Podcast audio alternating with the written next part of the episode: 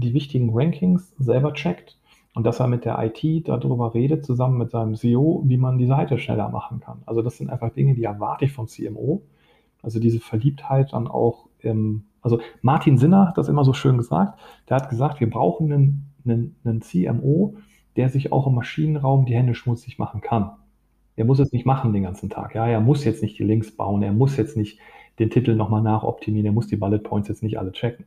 Aber es muss auf einer Prio-Liste oben sein und er muss seinen Verantwortlichen die richtigen Fragen stellen. Amazon Klugsteuern, der Podcast für mittelständische Unternehmen. Präsentiert von MoveSell, deinem Partner für Amazon-Strategien und Tools. Mit Moritz Meyer und Florian Vettel. Heute Folge Nummer 2 mit unserem Gast Fabian Rosbacher. In der ersten Ausgabe haben wir über den Einfluss von Google auf mein Amazon-Geschäft gesprochen. Nochmal kurz zu Fabian. Fabian ist SEO-Experte, Veranstalter von bekannten Konferenzen wie dem SEO Day oder dem PPC Day und Gründer des Unternehmens BAF Alarm. In dieser Folge sprechen wir darüber, wie sich der Mittelstand heute auf Marktplätzen platziert und welche Hürden tatsächlich auch entstanden sind. Denn Online-Händler offenbaren Schwachstellen in der Vertriebsstrategie und zerstören damit den stationären Handel bzw. schaden diesem auf jeden Fall. Denn Fabian ist mit seinem Ladengeschäft in der Kölner Innenstadt unmittelbar betroffen und kann daher aus erster Hand Erfahrungen teilen. Viele Marken schaden sich einfach über dieses Management selbst und äh, müssen umdenken und handeln. Ein Wechsel von der Unternehmenskultur und des Managements kann dazu helfen. Und Fabian hat da eben als Interimsmanager sehr viele Erfahrungen, die er in dieser Folge teilt. Also viel Spaß und jetzt direkt rein.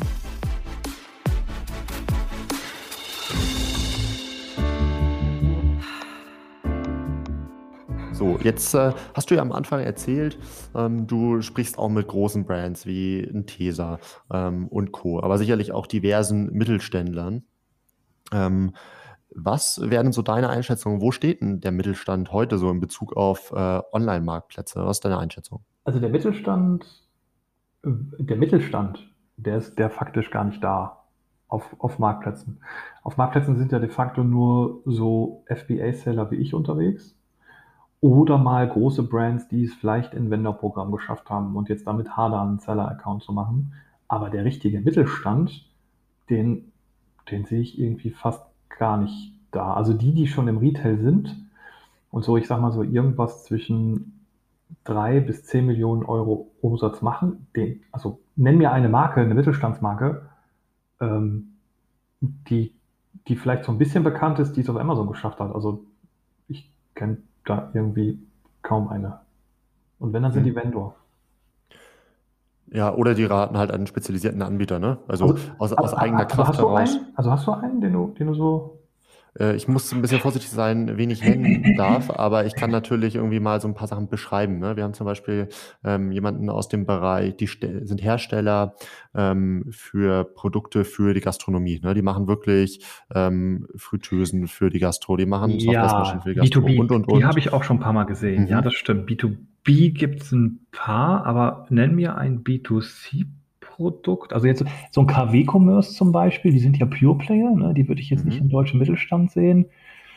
Ähm, nee, ich sehe, ich sehe, also ne? vielleicht so ein Stabilo, ja, so ein Stabilo, so ein Edding ähm, und so, die sind schon alle da. Also wir haben ja auch Kunden im Portfolio wie Aber so mit eigenen Accounts oder was? Ja, ja. Also wir haben auch zum Beispiel die Hammer Sport AG. Ne? Das ist auch irgendwie so ein. Also gibt ein paar, die, die man dann dahin gebracht hat. Aber wir sind uns, glaube ich, einig, dass eher wenig. Also meiner Meinung nach ist das ähm, eher wenig. Ja, also man wundert sich ja auch immer, wie groß der Mittelstand dann tatsächlich ist ne? und wie, wie wenig dann eben auch diesen Weg gehen. Ne? Aber da gibt es ja so ein paar Positivbeispiele, ähm, die man dann sicherlich auch dahin beraten muss. Ne? Wir haben zum Beispiel so ein paar Pharma-Brands auch bei uns, mhm. ähm, die ja wirklich äh, ganz, die ganz konventionelle Schiene fahren, ne? über Versandapotheken und, und, und. Ähm, die kommen aber auch auf uns zu und sagen, Mensch, wir wollen das Thema angehen, was haben wir für Möglichkeiten so? Und dann beginnt man erstmal klassischerweise im Workshop. Ähm, äh, ja, ermittelt man mal über so eine Analyse, wie steht's denn um meine Marke aktuell irgendwie europaweit auf Amazon? Wer verkauft mich? Was sind die hinterlegten Markennamen? Wie ist die Produktseitenqualität? Ähm, und, und, und. So, und da kommt häufig häufig so Schockierendes raus im Rahmen dieser Analyse, dass sie dann sagen, ja gut, ähm, wenn es wirklich so ist, dass 95 Prozent der Deutschen Amazon verwenden und so weiter, müssen wir da ja was machen. Was machen wir denn? Mhm. Genau, also ich sag mal, wenn dieser, dieser erste Touchpoint irgendwie da ist, dann sehe ich schon, dass sie sich dafür öffnen. Ähm, aber bei ganz vielen, und das meinst du sicherlich auch, ist der Touchpoint einfach noch nicht da. Ne? Und, Die Angst äh, ist vor allem auch da. Ne? Also ähm, bei vielen wird es ja auch verteufelt. Und wenn du dann in, da mal schaust äh, bei, bei, den, bei den Brands, dann gibt es dann schon immer 20 Händler plus, die die Produkte schon anbieten. Die Preispunkte sind im Arsch. Ich, also nach unten hin ich kann mir ähm, schon, schon, also ich verstehe das schon sehr gut, dass man da ähm, jetzt gar nicht so richtig weiß, äh, was Sache ist. Und, und dann gibt es ja so Firmen hier wie äh, Factor A oder wie hießen sie, die schon vor Jahren dieses Vendor-Ding durch die Welt gepeitscht haben, also haben sich eine goldene Nase verdient. Und haben sie auch gut gemacht. Also ein Freund von mir hat das ja mitgegründet, der Adrian Hotz. Also Gratulation an ihn auch nochmal an der Stelle. Aber man muss am Ende des Tages sagen, dass man damit sehr viele Händler halt in eine falsche Richtung, also im Wenderprogramm in die falsche Richtung, meiner Meinung nach. Ja, also es gibt natürlich immer auch andere Fälle, aber ich kenne keinen, keinen Händler, der zufrieden ist, jetzt wo auch immer so ein bisschen mehr versteht, der im Wenderprogramm ist und zufrieden ist mit seiner, mit seiner Vendor-Strategie. Also ich würde sogar mittlerweile behaupten, mit Vendor anzufangen, ist der falsche Weg. Man sollte mit Seller anfangen und vielleicht mit einem befreundeten Unternehmen erstmal zusammenarbeiten, ein bisschen was verstehen, befreundete Händler oder mit dem Joint Venture machen. Ähm, das ist so meine Sicht für Mittelstand, ne, den ich da sehe, aber auch bei großen Konzernen. Also ich weiß nicht, bist du ein Vendor-Fan? Also ähm, oder mhm. empfehlt ihr das oder macht ihr überhaupt Beratung für Vendor?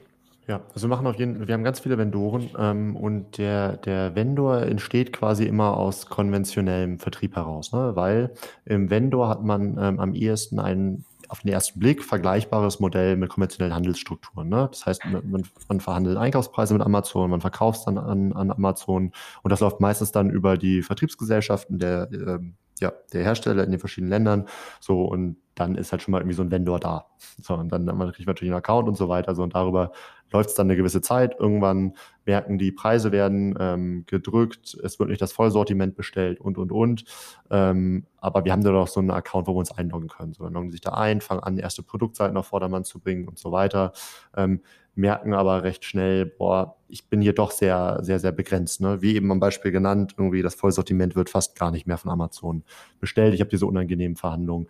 So, das heißt, Ganz viele haben Vendor-Account, gerade von den großen Brands, auch heute noch, ähm, aber gehen parallel in dieses hybride Seller-Modell. Die Hammer ja, genau.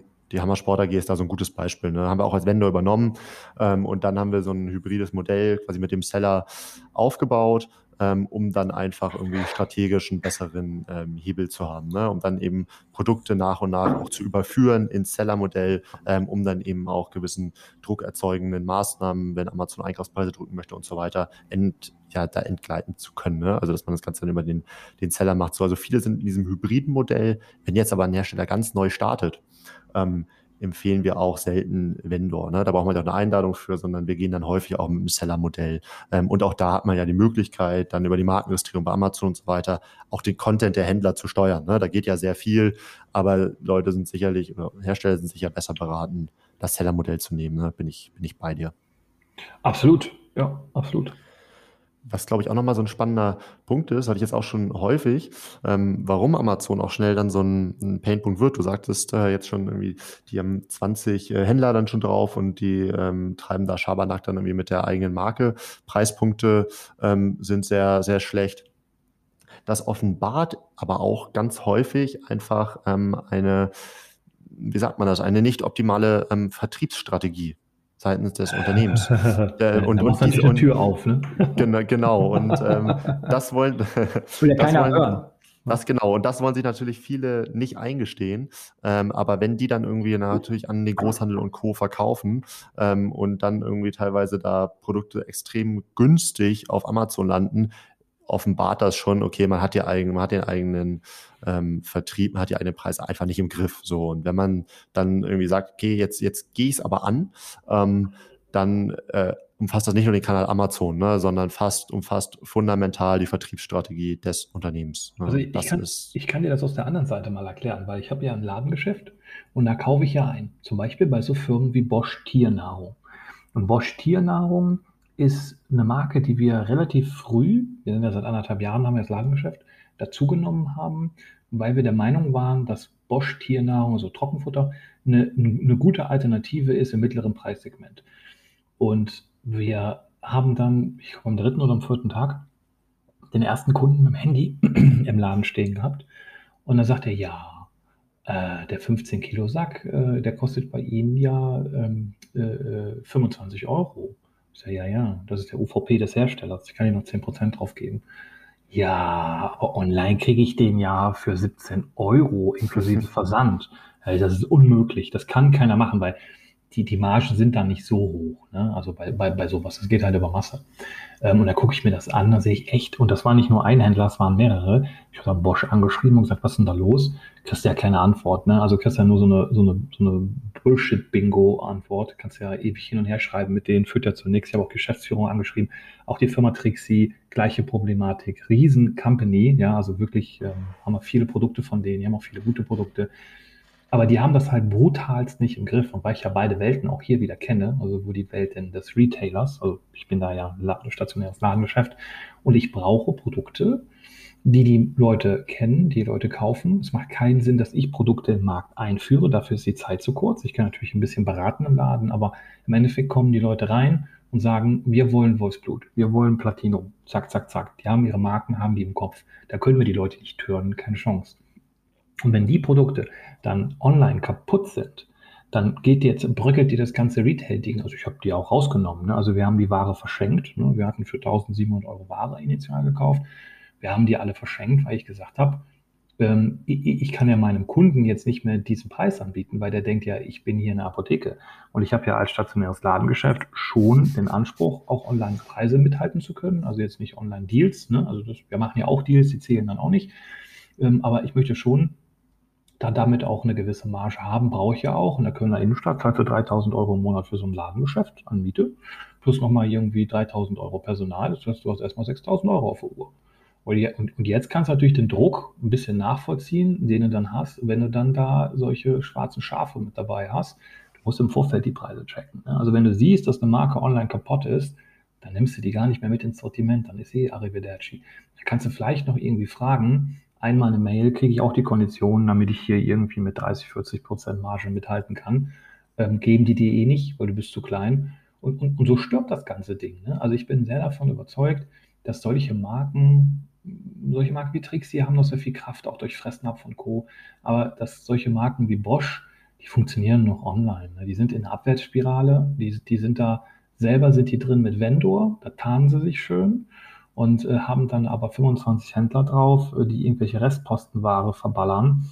Und diese Schraube ne, von der anderen Seite betrachtet, ähm, die geht ja immer weiter, das hört ja nicht mehr auf. Und du machst dir ja auch deine Partner damit kaputt. Also ich will in deinem Podcast hier keine Wutreden halten, aber es ist halt ein Problem. Und ähm, dieses Problem erkennen halt viele nicht. Und ich glaube, es liegt auch so ein bisschen an den Firmenstrukturen, weil viele Mitarbeiter die Augen zumachen. Ne? Die haben da ihr Festangestelltengehalt und denken sich, naja, Problem bekannt, am Management gesagt. Auch Management ist dann angestellt und sagt sich, naja, Problem ja schon in Aufsichtsrat getragen, Inhaber weiß ja auch Bescheid, der ist eh nur auf einer Insel. Interessiert am Ende des Tages niemanden mehr so wirklich, passiert einfach vor sich hin. Und so sterben Marken. So, und dann wird die böse Digitalisierung nach vorne geschoben und wird gesagt, daran ist ja alles schuld, Internet ist schuld, Amazon ist schuld. Es ist völliges Selbstverschulden.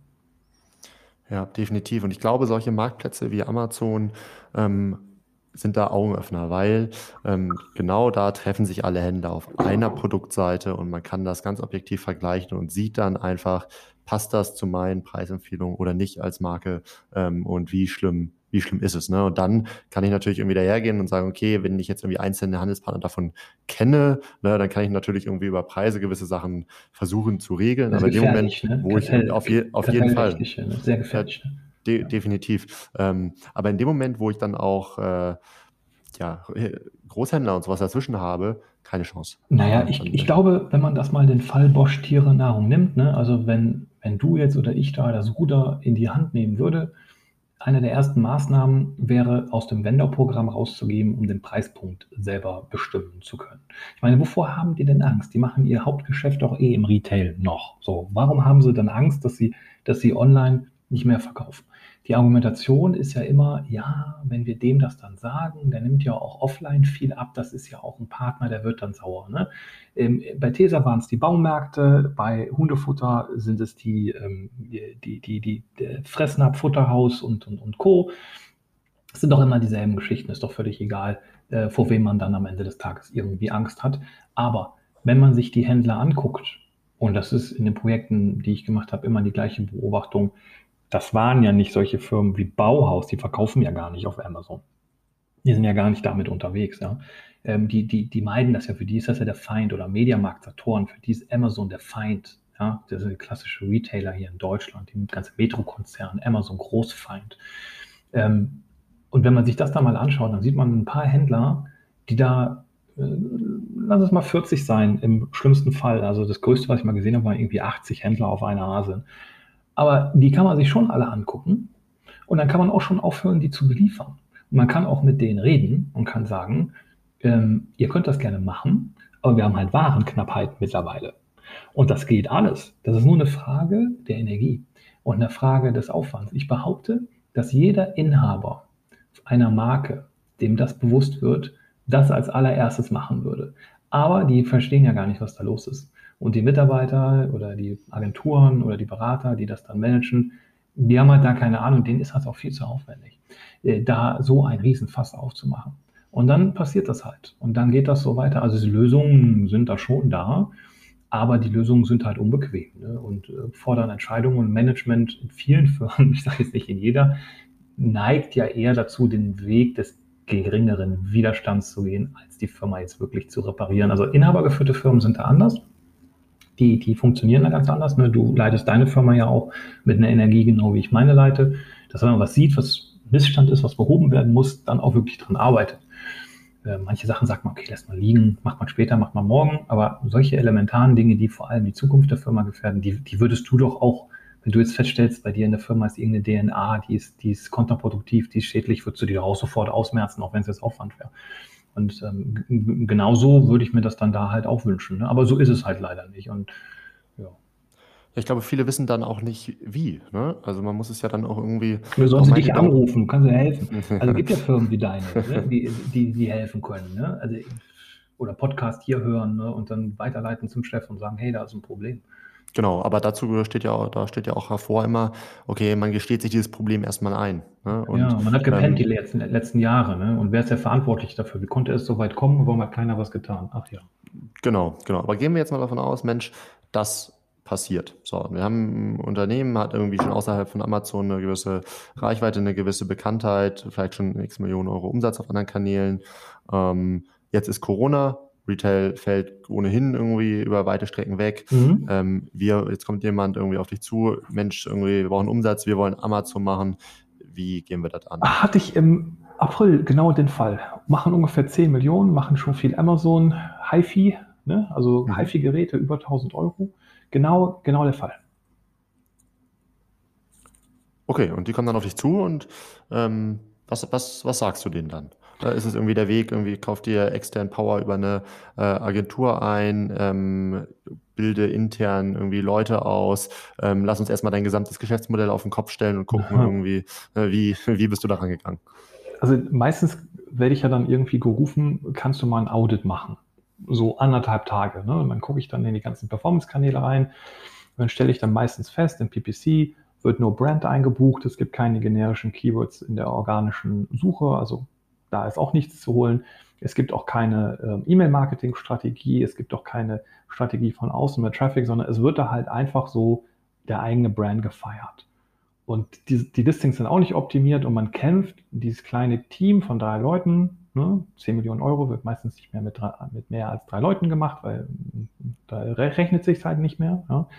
Die kämpfen mit Warenanlieferungsproblemen, die kämpfen mit Amazon, dass dann irgendwelche Ware nicht mehr auf Lager ist oder mit FPM-Beschwerden oder mit negativen Bewertungen und drehen sich im Kreis und listen dann ein Produkt neu, weil es jetzt auf 3,5 Sterne gegangen ist und diskutieren dann stundenlang über irgendwelche sinnlosen Dinge, weil ihnen einfach die Erfahrung fehlt. Und das ist natürlich jetzt sehr individuell, was du dann rätst. Also vor allem musst du, glaube ich, und damit mache ich mich sehr häufig unbeliebt, bei dem Auftraggeber dann halt die Wahrheit aussprechen. Ne? Also das ähm, hören sehr viele ungern. Aber dass man einfach sagt, diese gesamte Struktur, die du hier hast, die ähm, ist, also, also, du bist cool und deine Firma ist cool, aber die Struktur ist nicht cool. Die ist schlecht. Die ist ganz, ganz, ganz schlecht. Weil die Leute, die du hier drin hast, die atmen das nicht, die haben eigentlich gar keinen richtigen Bock, die sind da nur so reingerutscht, die haben eigentlich andere Dinge gemacht, die wollen eigentlich auch andere Dinge machen. Du hast ähm, niemanden, der hier regelmäßig Wissen reinkippt, du verpasst jede Menge Chancen. Äh, den Berater, den du hast, der dein PPC macht, der legt die Füße hoch und, und, und, und reportet dir eine ACOS, wo 95% Brand-Traffic drin ist. Das ist kein PPC-Account, das ist ein Witz. Ja, den kann man noch abschalten, das bringt gar nichts. Hm, wie fängst du denn da an? Ne? Du versuchst natürlich erstmal oben jemanden wach zu rütteln. Meistens kommst du dann über die Investoren. Ne? Also ich bin in so einem, mehreren Investorengruppen drin und die fragen dann, Fabian, kannst du da mal reingucken? Und dann gibt es ja immer noch den Gründer. Und der, und der Gründer, der muss das ja auch erstmal noch verstehen, was da jetzt alles passiert. Ne? Der, hat, der denkt sich immer, was kommt der Rosbacher denn jetzt da an und dann guckt er jetzt hier rein und oh, jetzt gibt es ja wieder Probleme und deckt er hier wieder was auf, da wieder was auf. Oder der Manager ne? oder der CMO äh, denkt sich, oh, jetzt kommt der Rosbacher und dann guckt er da rein oder egal wer kommt, irgendein externer Audit kommt rein, ist ja immer Stress, ist ja immer blöd. Dann sagen, ich bin eigentlich nicht der Feind, ich bin eigentlich der Freund, ähm, aber wir müssen ja jetzt einmal hier irgendwie ein Donnerwetter machen, ne? weil ähm, das geht nicht anders. Also, ne? also ähm, jeder Berater macht ja mal irgendwie Donnerwetter, ist ja irgendwie so Standard, aber hier ist es halt auch wirklich berechtigt, hier muss man es jetzt wirklich mal aussprechen. Und mein, mein Ratschlag ist halt, neben dem Donnerwetter motiviere ich immer viel, also ich erkläre immer viel, zeige immer, wie ich das mache oder wie ich es bei anderen gesehen habe. Und da fließt halt schon ziemlich viel Wissen. Und ich merke dann in so einem Meeting immer mehr Kopfnicken. Ne? Von anfangs einer sehr defensiven Haltung, verschränkte Arme. Man muss ja auch immer viel bei den Menschen auf die Füße gucken. Ne? Wenn die Füße dir zugewandt sind, dann weißt du, sie sind offen. Wenn die die, die Füße hinterm Stuhl haben oder in eine andere Richtung. Ja, ja, es gibt da sehr gute Bücher drüber, wie man Menschen lesen kann. Und wenn man dann merkt, die, die Füße richten sich in deine Richtung, die Körpersprache wird aufrechter, die Leute haben auch Lust und haben verstanden, mhm. dass sie jetzt hier Wissen bekommen, dann geht es eigentlich erst los. Und bis zu diesem Punkt muss er erstmal irgendwie kommen, dass du die Leute öffnest. Und dann ist halt die große Frage, darf das bestehende Team bleiben oder muss es ausgewechselt werden, oder müssen Teile ausgewechselt werden? Meistens ist es immer so, dass der Kopf weg muss, weil der Kopf, ne, der Fisch stinkt ja immer vom Kopf und ähm, wenn so eine scheiß Performance passiert ist, dann kommt das halt vom Marketingleiter und entweder der turnt sich und gibt dann richtig Gas äh, oder der ist eh schon auf dem Absprung. Meistens sind sie eh schon auf dem Absprung, weil sie sich ja auch was anderes vorstellen von ihrem Leben und von der Firma, in der sie arbeiten wollen und die sie nach vorne bringen wollen. Und die Strukturen sind ja alle schlecht, die IT ist ja schlecht, andere sind ja schuld. Ähm, also macht es dann schon Sinn, irgendwie so den Marketing-Head dann da mal komplett auszutauschen. Und der neue Head, der muss dann gucken, ob das Personal, was da ist, ob er damit arbeiten will und kann, ob er es motiviert bekommt und dann bringst du in die ganze Firma im Grunde genommen diesen Spirit rein, äh, Kaizen, permanent Wissen, immer neues Wissen, immer mehr Wissen, anwenden, ausprobieren, Netzwerk, Austausch und wieder von vorne anfangen. Und wenn das in Firmen passiert, ist eigentlich ein ganz, ist, ist ganz normaler Prozess, äh, wie eine Firma Gas gibt. Ja. Ähm, wenn du diesen Prozess dann installiert bekommen hast, dann verändert sich auch was in der Firma. Ähm, wenn das Management dann bleibt und das alles weitertreibt, dann hält das auch eine gewisse Zeit. Wir haben zum Beispiel habe ich 2015 für die Firma Red Kuhn damals, war ich der, der Head of Performance, direkt unterm Vorstand, 25-köpfiges Team, halbe Milliarde Umsatzverantwortung ähm, in acht Ländern.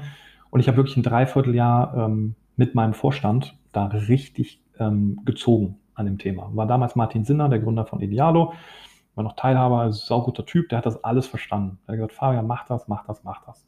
Wir haben Leute rausgeschmissen, Leute eingestellt, neue Führungsköpfe, Doppelspitze, Search äh, eingestellt, wirklich richtig gut Performance ausgerichtet.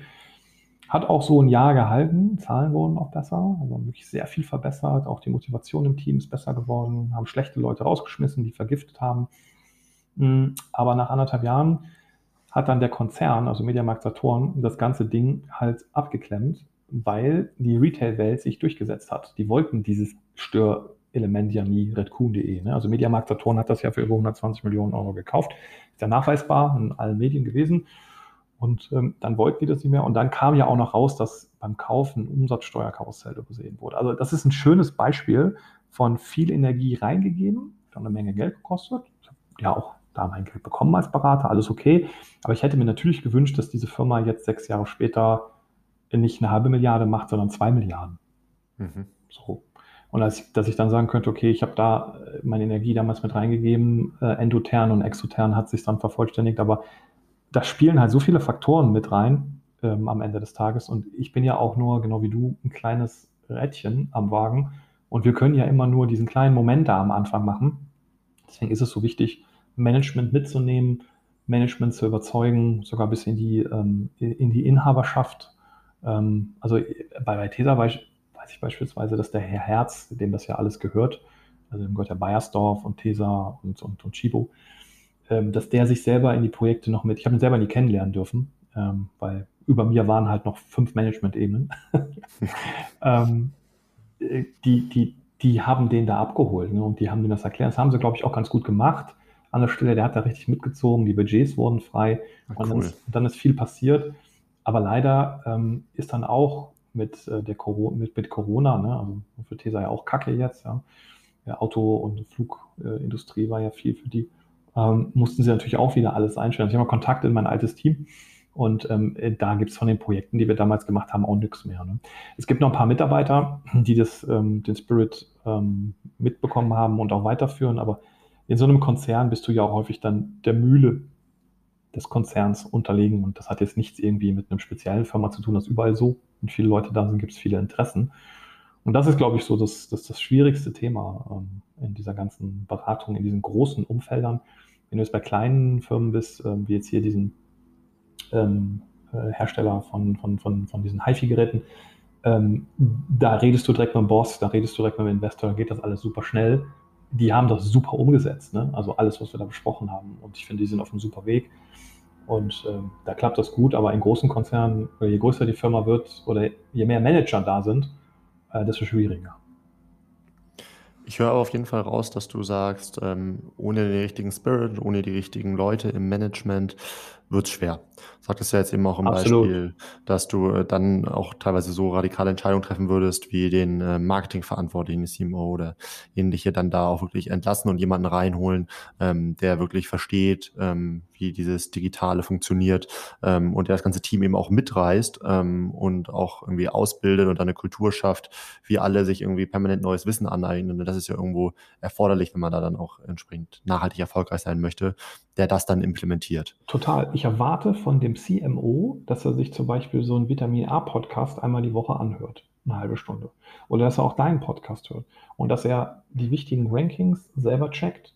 Und dass er mit der IT darüber redet, zusammen mit seinem CEO, wie man die Seite schneller machen kann. Also das sind einfach Dinge, die erwarte ich vom CMO. Also diese Verliebtheit dann auch im, also Martin Sinner hat das immer so schön gesagt. Der hat gesagt, wir brauchen einen, einen, einen CMO, der sich auch im Maschinenraum die Hände schmutzig machen kann. Er muss ja. jetzt nicht machen den ganzen Tag. Ja, er muss jetzt nicht die Links bauen, er muss jetzt nicht den Titel nochmal nachoptimieren, er muss die Bullet Points jetzt nicht alle checken. Aber es muss auf einer Prio-Liste oben sein und er muss seinen Verantwortlichen die richtigen Fragen stellen. Und in den Meetings werden ja gar nicht die richtigen Fragen gestellt. Ja, dann wird er gesagt, gib mir mal ein Amazon-Update. Dann wird da irgendeine Scheiße erzählt, wo ich sage, was war davon jetzt relevant? Es ist alles völlig unwichtig, was du gerade erzählt hast, wenn ich auf Performance achte. Und Performance ist nun mal das, das, das, die, das, die treibende Kraft, der Wind, das Pferdchen, was uns nach vorne zieht. Es ist halt einfach so. Wenn wir wachsen wollen, brauchen wir ordentliches Performance-Marketing. Absolut. Und wie gibt er das jetzt weiter an sein Team? Also ähm, du sagst, du, du hast den Anspruch, der hört äh, zweimal in der Woche ähm, die Podcasts. Ja, besten noch mehr Podcasts. Ne? Mehr, natürlich noch, noch, noch mehr Podcasts. Ähm, und wie gibt, wie gibt er das jetzt weiter? Weil der sitzt ja irgendwie auf einem Team von, sagen wir mal, irgendwie zehn Leuten und ähm, das muss ja grundsätzlich da auch jeder verinnerlicht haben. Ich weiß ja auch, dass du einiges auch im Weiterbildungsbereich machst, machst deine Konferenzen, ähm, hast jetzt auch ein neues Thema, mit dem du da ähm, am Start bist, wo du, glaube ich, auch genau an der Stelle an, ansetzt. Ähm, vielleicht irgendwie kannst du das ganz gut irgendwie verbinden. Also sag doch mal, wie setzt man das um und ähm, ja, wie schaust du darauf? Also ich finde, dass die Menschen in diesem Bereich Performance Marketing sich austauschen müssen, untereinander in der Firma.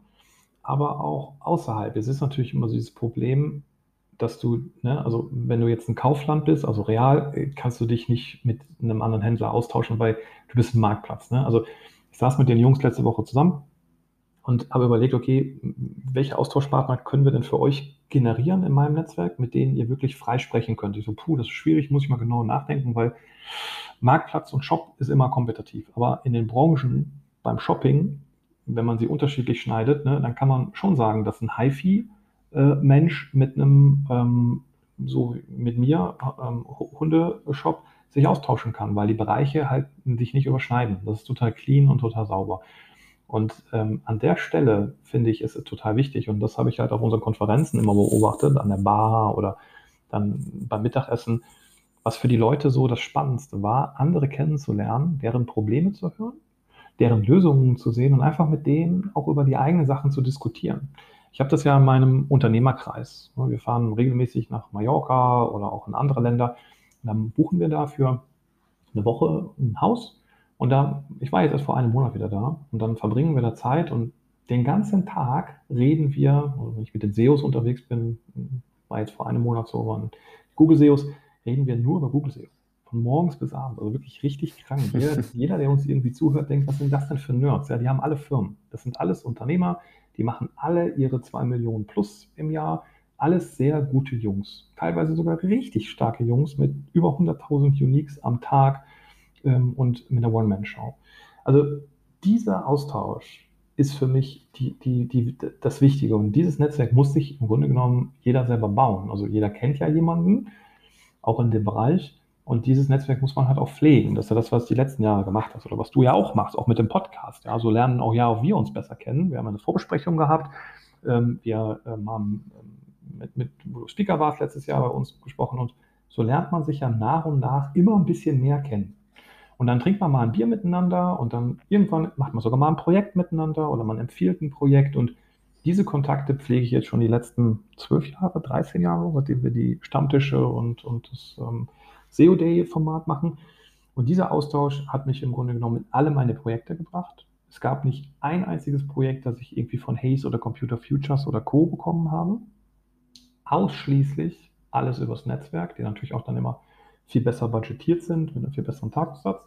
Und so möchte ich die nächsten Jahre auch weitermachen. Und ich, ich appelliere immer an jeden, auch in meinem Team, also sogar in meinem Team, ähm, habe ja auch ein kleines Online-Marketing-Team, appelliere ich immer, tauscht euch aus. Stellt die Fragen. Ihr könnt mir ja auch Löcher in den Bauch äh, schießen. Ja? Fragt mich alles. Äh, ne? Die sind ja meistens so überfordert mit ihrem Tageswork, dass sie noch nicht mal irgendwie jetzt Zeit haben, mich zu fragen. Sage, ja, dann, dann, dann nimmt doch dieses Problem, was ihr gerade habt, und fragt mich, wie ich das mache. Und meistens kommen ja dann Probleme zutage, dass sie das Betriebssystem nicht richtig bedienen oder die Programme umständlich bedienen oder keinen Jumpcut haben, keinen Multispeicher und mit Copy-Paste äh, immer was kopieren, einfügen, kopieren, einfügen. Ja, es gibt Multispeicher, da hast du 30 Sachen im Speicher und kannst sie danach auswählen. Ne? Oder ein Better Touch Tool, wer sowas nicht nutzt, selber schuld. Ja? Oder wer kein Slack nutzt oder keine ähm, ähm, Ordner in seinem E-Mail-Programm, äh, alles selber schuld. Oder wer keinen Rhythmus hat, dass er nur zweimal am Tag seine Mails checkt und immer auf den Abrufen-Knopf drückt und darauf wartet, dass eine Mail, eine Mail kommt und das alle drei Minuten macht und damit jedes Mal eine halbe Minute verliert äh, pro alle drei Minuten, das ist halt ineffizientes Arbeiten an der Stelle. Und das sind eher die Probleme. Und wenn man sich da dann austauschen kann auf dem Level, ist das super cool. In der eigenen Firma traut man sich das häufig nicht so. Aber mit Fremden ist das gar kein Problem. Und jeder hat ja mal irgendwas, was gut ist. Also jede Firma, die existiert, macht irgendwas gut. Und wenn ich in einem Beratungsmandat bin, dann ist das immer so meine ganz persönliche Challenge, herauszufinden, was macht die Firma denn jetzt besonders gut? Warum ist die denn so stark? Warum ist die denn da, wo sie jetzt ist? Und das sind immer ganz unterschiedliche Gründe. Sehr häufig ist es vom Gründer dann irgendwas initial gebautes, was so gut war, dass die Mitarbeiter es übernehmen konnten und weiterentwickeln konnten. Oder es ist Spirit, oder es ist zur richtigen Zeit am, am richtigen Ort mit dem richtigen Produkt. Oder es ist halt auch ein sehr gutes Performance-Marketing, was dann da schon passiert, sodass ich da gar nicht mehr so viel verbessern kann. Und das ist meine, meine Message im Grunde genommen immer in das Team.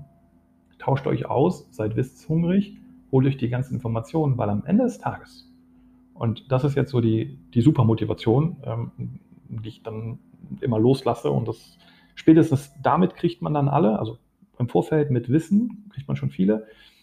Aber ähm, die ultimative Argumentation ist, wenn du besser wirst, steigt auch dein Gehalt vollautomatisch, weil du kommst auf ein neues Level. Und wenn du dich dann woanders hinbewerben würdest, was du natürlich nicht machen sollst, du sollst in der Firma hier bleiben, hättest du ja eine ganz andere Basis. Aber wenn du jetzt ewig da so rumkriechst und dich nicht weiterentwickelst, auch nicht mal vielleicht auf einer Konferenz mal als Speaker bist und dein Wissen mal teilst und damit den Boost bekommst, dass noch mehr Leute sich bei dir melden und sagen, hey, finde ich gut, würde mich gerne mal mit dir austauschen, ich habe dich jetzt gesehen, ich finde gut, was du machst, äh, dann geht es auch nur langsam voran. Und da, da trennt sich dann die Spreu vom Weizen. Es gibt dann die Leute, die sagen, naja, mir reicht das jetzt hier irgendwie mit meinen 4.000, meinen 5.000 Euro im Monat, ist total okay. Finde ich super. Und dann gibt es die Leute, die sagen, okay, das Geld ist mir jetzt eigentlich völlig egal. Ich habe das begriffen, es ist ein Leistungssport und ich kann hier trainieren. Ich kann mit anderen trainieren, ich kann mit Bosbacher trainieren, ich kann täglich selber trainieren mit Podcasts. Ich habe da richtig Bock drauf. Und das ist ja auch das, was mich morgens aus dem Bett zieht und abends nicht schlafen lässt. Immer Zahlen checken, immer gucken, wo haben wir eine Strategie gemacht, die wir ein bisschen anders machen müssen, was klappt, was klappt nicht. Ich schreibe gern mit meinem Team, auch wenn wir 20 Mal hin und her schreiben am Tag auf Slack, äh, bis wir die Nuss geknackt haben. Ich mache das super gerne und ähm, ich wage auch zu behaupten, dass mein Team das auch gerne macht. Ähm, das, das ist halt auch eine Form von Kommunikation, die man auch machen will. Oder die, also du musst bereit sein, das zu tun, dass du 20 Mal ein Ping-Pong hin und her machst in Slack, bis das Ding dann gelöst ist und dann jemand anders fragt. Und das ist so ähm, das, was ich so ausstrahle oder versuche auszustrahlen. auszustrahlen. Und dafür, ähm, in der Tat, wie du gerade gesagt hast, habe ich so eine Gruppe ähm, entwickelt. Da sind immer 25 Leute drin. Ich achte darauf, dass die ähm, in unterschiedlichen Branchen sind und die tauschen sich dann auf diesem Level geführt von mir aus. Also eine völlig andere Form zu lernen. Also es ist kein Workshop oder irgendwie sowas. Ich fand den einen Punkt, den du gerade genannt hast, ähm, manchmal traut man sich das nicht im eigenen Unternehmen, ähm, Dinge zu fragen. Äh, ich habe da auch gerade drüber nachgedacht. Ähm, ja, kann ich gut nachvollziehen. Ne? Also grundsätzlich hat natürlich jeder den Anspruch, so eine Kultur zu schaffen, ähm, wo jeder irgendwie permanent irgendwie offen miteinander spricht, absolut ehrlich ist, sich auch Schwächen eingesteht und so weiter.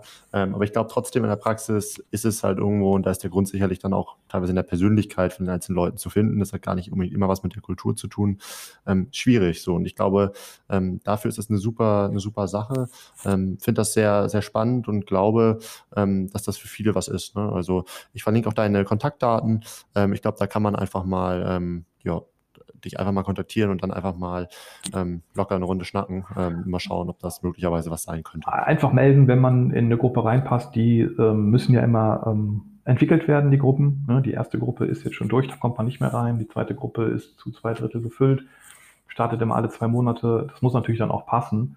Äh, einfach, äh, einfach melden, ja. Okay, top, Fabian. Ähm, wir sind jetzt, haben wir schon eine ganze Zeit gesprochen, ähm, war irgendwie abzusehen. Ne, grundsätzlich ist es super, ja. super, super spannend und wir haben sicherlich auch noch einige weitere Themen. Ähm, trotzdem, ähm, an der Stelle mache ich jetzt einen Cut. Äh, ich würde mich freuen, wenn wir nochmal miteinander sprechen können. Super, gerne. Ähm, wir sprechen ja sowieso irgendwie in regelmäßigen Abständen mal und ich bin mir sicher, wir stolpern noch über ein, das ein oder andere Thema. Vielen Dank, dass du da warst ähm, und bis bald. Gerne. Ich freue mich auf den nächsten Besuch. Mach's gut.